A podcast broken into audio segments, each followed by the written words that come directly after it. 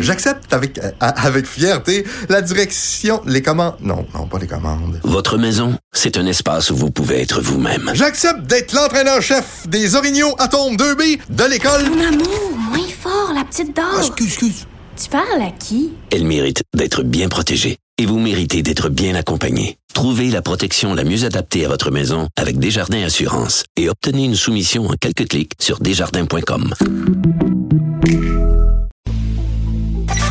Vincent Dessureau. La seule émission de radio qu'on aimerait swiper à droite. Vous écoutez Vincent Dessureau. C'est l'heure de parler de politique américaine avec euh, Guillaume Lavoie, membre associé à la chaire Raoul d'Endurant. Bonjour Guillaume.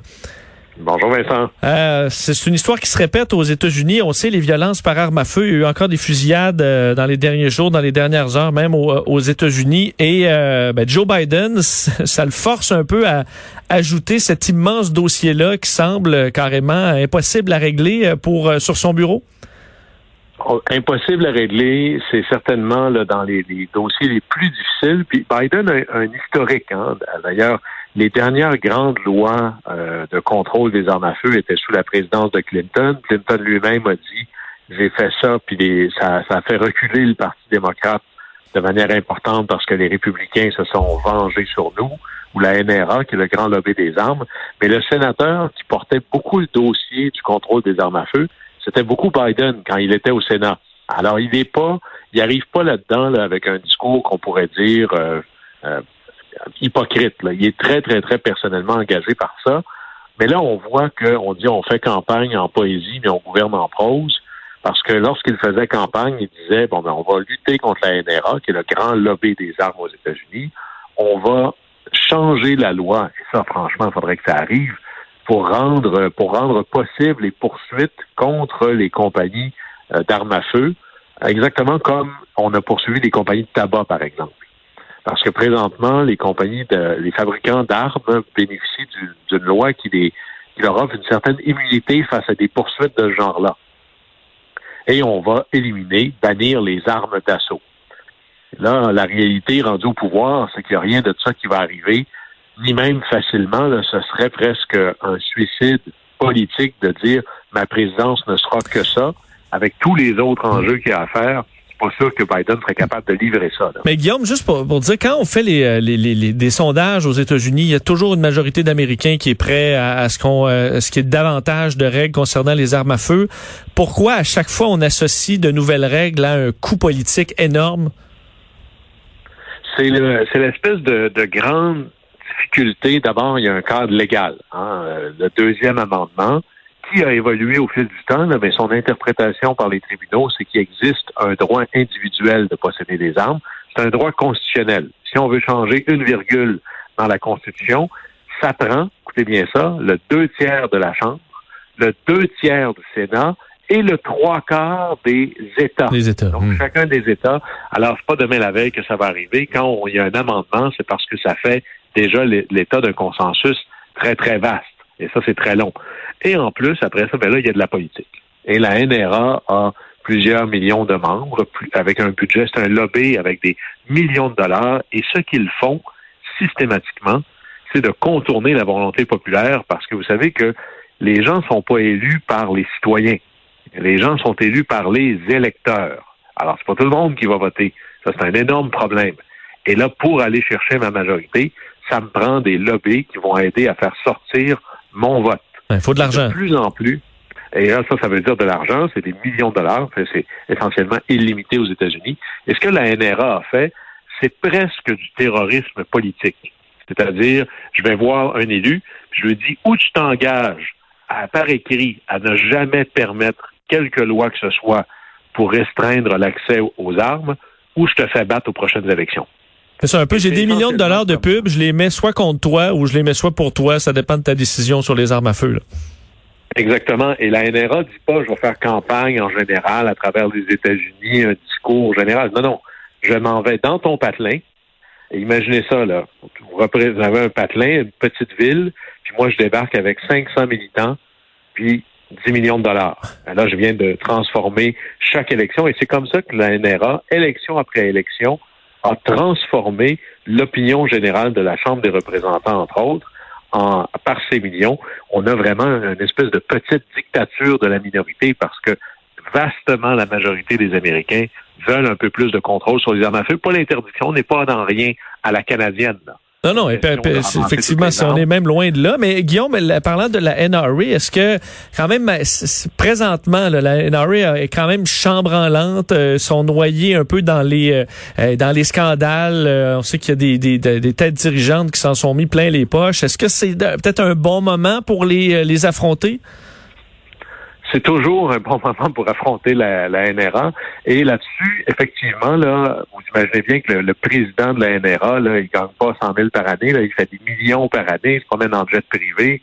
Et là, il y en a qui disent, ben ça, c'est, c'est comme du détournement de fonds. Les gens qui paient leur membership à la NRA, c'est pas pour donner une vie de pacha aux dirigeants de l'organisation.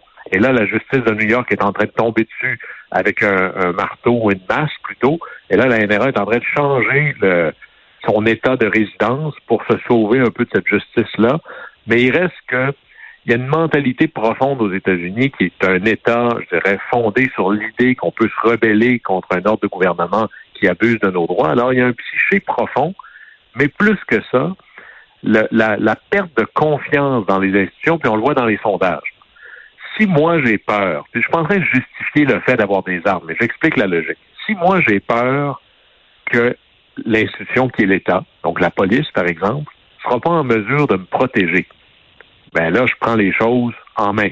Et c'est un peu ça qui se passe aux États-Unis. J'ai même un bon ami en Caroline du Nord qui est un bon démocrate qui, qui me dit lui-même, quand il voit les manifs, quand il voit que ça déborde, se dit, pour la première fois de ma vie, j'ai pensé à acheter une arme. Alors, il y a une espèce, et d'ailleurs, à chaque fois qu'il y a des tueries aux États-Unis, le nombre d'armes euh, vendues augmente.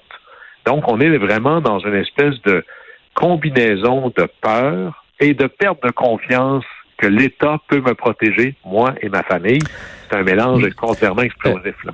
Qu'est-ce que euh, Joe Biden peut faire de plus simple? Parce qu'on comprend que des grands grands changements profonds euh, demandent euh, bon qu'il y ait des républicains qui embarquent là-dedans. Est-ce qu'avec des décrets le pouvoir présidentiel est quand même pas nul? Est-ce qu'il peut faire de réels changements de son côté? Ben là, il va y avoir, ça va se faire en étapes. Mais juste pour vous dire, l'ultime réforme que Biden voudrait faire, c'est exemple bannir les armes d'assaut, les mitraillettes. Alors, on n'est pas dans les armes de poing, là. Ou exiger, imaginez ça, que tu doives attendre euh, trois ou cinq jours entre l'achat de ton arme, puis qu'on a eu le temps de vérifier si tu un criminel endurci. Alors, c'est pour nous, ça semble complètement fou, mais pour eux, c'est la base, ouais. gigantesque comme réforme. Quelqu'un disait aux États-Unis, on vérifie aussi si t'es fou, si t'as des problèmes psychologiques, comme si vouloir un Uzi pour aller à la chasse, c'était pas déjà une bonne démonstration de ta folie. Mais en gros, ce que Biden propose ici, ça va être de donner d'abord plus d'argent, quand même presque un milliard, c'est peu là, à l'échelle américaine, pour des programmes de prévention de la violence, parce que les causes de la violence, c'est pas que les armes, c'est beaucoup, c'est beaucoup plus vaste que ça. renforcer des mesures pour euh, rendre, euh, empêcher, par exemple, la fameuse enquête, là où elle est. Imaginez, il y a des endroits où on disait, si l'enquête donne pas des résultats dans les trois jours, ben, il faut que tu partes avec l'arme quand même. Vous voyez que ça fonctionne pas. Mais là, il y a un phénomène, et vous allez entendre ça de plus en plus, des ghost guns, c'est-à-dire des armes fantômes. Qu'est-ce que c'est? Ben, normalement, si tu vas acheter euh, une arme normale, il y a un numéro de série qui vient avec ça. Quelle oppression à ta liberté? Alors là, tu peux acheter, moi j'appelle ça le, fusil IKEA. Tu peux acheter sur Internet un fusil, mais que à coût de pièces détachées. Et c'est des fusils que tu peux assembler toi-même. Ça prend moins d'une demi-heure. Alors, l'énorme brèche qui vient de s'ouvrir parce qu'il n'y a aucun contrôle pour aller à... Imaginez si on disait, ça te prend ton permis de conduire pour acheter une voiture. Mais là, je te dis, tu n'as pas besoin d'aucun permis, tu n'achètes pas une voiture, tu achètes un pneu. Alors, il n'y a aucune règle pour acheter des morceaux d'armes que tu peux assembler toi-même. Et là, je tombe même pas dans le cauchemar des gouvernements, qui est la révolution de l'imprimante 3D, où tu peux maintenant imprimer les armes. Ces plans-là traînent sur Internet. Alors, voyez que ça, c'est l'argument ultime de ceux qui disent que toute réforme est impossible c'est tel, la pâte dentifrice est tellement sortie du tube que tu peux plus reprendre ça. Alors, c'est des petites réformettes. On va voir est-ce que Biden voudra gaspiller ou plutôt investir du capital politique dans un Sénat ou on pourrait dire c'est 50-50, mais c'est pas tout à fait comme ça qu'il faut le voir. Un des sénateurs démocrates, Joe Manchin, il vient de la Virginie de l'Ouest. Ça, c'est un comté, euh, un État assez conservateur. Alors lui, il est pour le droit des armes et il n'est pas clair du tout qu'il vote avec les démocrates pour plus de mesures. Alors à la fin, c'est pas à la Chambre, ça, ça va, il y a des lois qui pourraient passer, mais ça pourrait franchement bloquer au Sénat, sans même parler des recours judiciaires. Et Biden, qui est un, vieux de la vieille, là, euh, en politique, dit bon ben moi j'ai dans mon coffre euh, des jetons de capital politique. Est-ce que je veux les dépenser sur les armes? Est-ce que je veux les dépenser sur le plan de relance? Est-ce que je veux les dépenser sur l'augmentation des taxes aux entreprises? Ou encore pour mon plan d'infrastructure va essayer de faire un peu de tout, mais attendez-vous pas une réforme gigantesque des réglementations sur les armes avant qu'il y ait une petite majorité plus importante de démocrates au Sénat. Bon, ben, parlons d'argent parce qu'il y a beaucoup de dossiers. Euh, on parlait sur le sur le bureau de Joe Biden et euh, bon, tu, le disais bien, euh, des, des réformes au niveau financier et tout ça. on parle d'impôts, impôts minimal pour les multinationales? Ça, c'est intéressant parce que c'est là où, si on voulait, si on était un peu méchant, on pourrait dire, il y a trois gouvernements dans le monde, là, en termes de taille, puis on finit par suivre les autres. Évidemment, il y a l'Union européenne qui est un géant en soi, il y a les États-Unis, il y a la Chine. Alors, quand deux géants se mettent ensemble, ben là, il y a des choses qui deviennent possibles. Parce qu'à partir du moment où les, les compagnies deviennent de plus en plus mondiales, délocalisées, ben là, notre, il y avait deux grands principes sur la fiscalité des entreprises. Le premier était, ben, je te fais payer des impôts, pas là où est ton usine, mais là où est ton siège social. Le siège social, ça peut être une boîte aux lettres. Alors, bizarrement, ma boîte aux lettres est à la Barbade. Alors, est-ce que je vais faire payer des impôts? Comment je fais pour faire payer des impôts à des entreprises qui sont de moins en moins installées physiquement chez nous quand il est question de leur siège social légal? Et là, non, on évite la double imposition. C'est-à-dire, si le pays X t'impose déjà, ben moi, je ne vais pas t'imposer deux fois sur le même dollar. Et là, là-dedans, les pays se sont trouvés à être coincés parce que il y a une espèce de compétition. Si moi je mets des taxes un peu, les entreprises déménagent sur papier chez moi et euh, moi je perds tout. Alors ça prend une solution globale. Et là, ben, ça fait des années qu'on en parle, mais là, le G7 et les pays membres de l'OCDE travaillent là-dessus. Et il y a une pulsion nouvelle dans l'idée. Ça fait longtemps qu'on en parle d'une solution globale à un problème global, mais c'est ce que j'appelle c'est du darwinisme fiscal. Hein? La thèse de Darwin, c'est les espèces qui ne peuvent pas s'adapter meurent.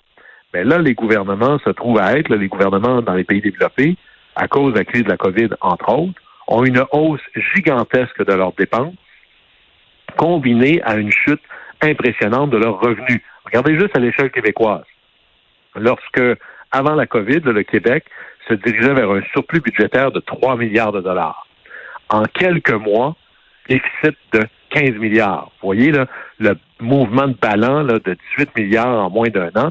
Alors là, les, les, gouvernements se retrouvent face à du darwinisme fiscal. Si je ne trouve pas une nouvelle source de revenus, je vais avoir d'énormes problèmes. Alors ça, c'est la motivation qui est vraiment maintenant beaucoup plus importante, supplémentaire, pour dire, OK, où est-ce qu'il... Vous savez, j'appelle ça le syndrome Hydro-Québec. Savez-vous la première question qu'Hydro-Québec se pose pour installer un barrage? Où est la rivière? Bon, mais là, la rivière d'argent, elle passe à travers la localisation ou la délocalisation des sièges sociaux. Bon, mais c'est là qu'il faut installer le barrage pour faire une ponction fiscale. Alors là, c'est intéressant de voir l'OCDE, le G7, qui est essentiellement l'Union européenne et les États-Unis, dire on réfléchit à une solution globale. Et même euh, Janet euh, Yellen, qui est la secrétaire du Trésor aux États-Unis, et c'est pas n'importe qui, c'est aussi l'ancienne présidente de la Fed, a dit on s'enligne là-dessus, un impôt minimal. Et là, tout ça a l'air absolument merveilleux, mais il y a peut-être des petits pièges ou des petits euh, attentions lisez jusqu'en bas. Parce que, bon, c'est un le principe de base d'un impôt sur les entreprises, c'est un impôt sur les profits. La même chose au Québec. Il y a des géants qui en, il y a des géants qui en font pas beaucoup. Hein. Ben, c'est ça. S'il n'y a pas de profit, il n'y a pas d'impôt. Et là, je veux pas dire, je parle pas d'essayer de les cacher. Là. Par exemple, Amazon n'a pas fait de profit pendant les 11 premières années de son existence. Bon, là, ça va plutôt très, très bien. Là. Oui, Alors, mais tu as raison, je pense à Uber, euh, je pense à Uber, d'autres euh, nouveaux géants qui, euh, pendant leur phase de croissance extraordinaire et exponentielle, faisaient pas de profit. Là. Mais ça veut pas dire qu'ils sont pas gros et, euh, dans certains cas, même euh, monopolistiques. Là. Absolument. Et c'est là où, par exemple, et c'est la suggestion que moi j'avais faite dans le cas d'Uber, Eva et tout ce qu'on appelle là, les, les, les compagnies de transport en réseau, c'est une bonne manière de se payer plutôt que d'éviter l'extraordinaire complexité de la fiscalité, ton siège social est où, tu fais du profit, pas de profit, c'est de se payer sur le volume. Par exemple, X sous ou dollars de ponction sur le nombre de transactions, sur le nombre de, euh, de voyagements, sur le nombre de repas servis, sur le nombre de nuitées d'hôtel. Et là, les gouvernements, c'est c'est quelque chose qui est beaucoup plus facile à suivre, qui est impossible à délocaliser. Et ça, ça fonctionne plutôt bien. Mais il faudra aussi faire attention sur, c'est pas parce qu'il y a un impôt minimal global que l'impôt va être chez nous. Par exemple, euh, Amazon demain matin pourrait payer 12,5% d'impôt sur ses profits. Ils n'en payaient pas avant.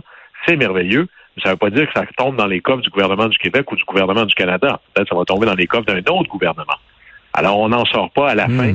Cette compétitivité fiscale entre les États est un espèce de jeu où tout le monde perd, mais tout le monde essaie de gagner.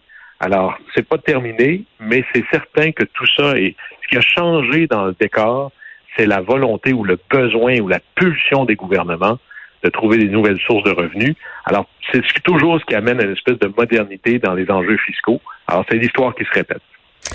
Très intéressant, mais on va suivre ça de près parce qu'effectivement, quand on voit nos taux d'imposition à nous, simples mortels, euh, on est souvent un peu déçus quand on voit des euh, grandes compagnies milliardaires qui en paient euh, très peu, sinon pas.